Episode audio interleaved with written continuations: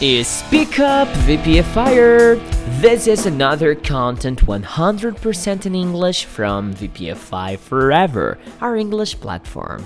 I hope you're having a fantastic day, afternoon, or night, whatever time it is where you are right now. This episode is gonna be a simple text about ads and propaganda. I'm pretty sure you love to be interrupted whenever you are trying to watch a YouTube video or another streaming service, right? Everybody loves them. Okay, okay, I'm just being ironic, don't get me wrong, okay? This content is aimed to intermediate and advanced students who are willing to improve their speaking skills.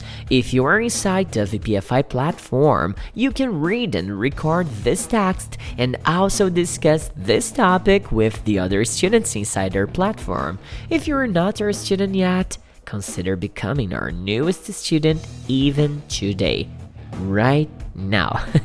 we have amazing prices to offer, and for more information, just access www.vpfiforever.com.br or on our Instagram at Você Pode Falar Inglês, alright? So, without further ado, let's get started! VPFI! Read and record ads and propaganda. What is advertising? Is it telling the truth or you can lie?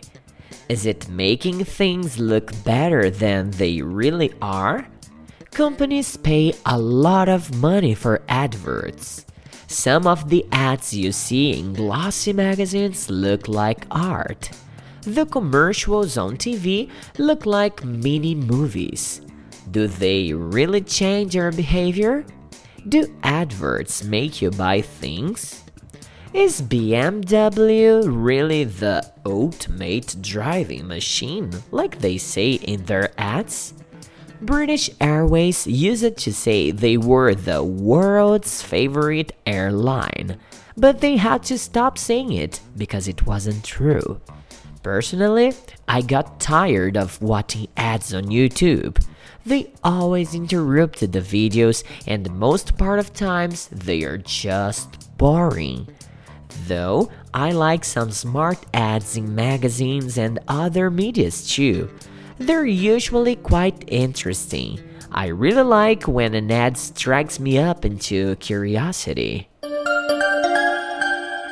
How about you? What do you think about ads, propagandas, and to be more specific, the amount of interruption that you have while you're trying to consume things virtually? Does it disturb you? Does it really bother you? Or you simply don't care about it at all? Let us know your opinion about this interesting topic and this nice exercise inside our amazing platform. Don't forget www.vpfiforever.com.br or on Instagram at Você Pode Falar Inglês. I'll be waiting for you. By the way, my name is Eduardo Soto, but call me teacher do. I love making new friends who consume our content, so send me a message on WhatsApp right now. I wish you all the best. Have a great one, my dear friend. VPFI!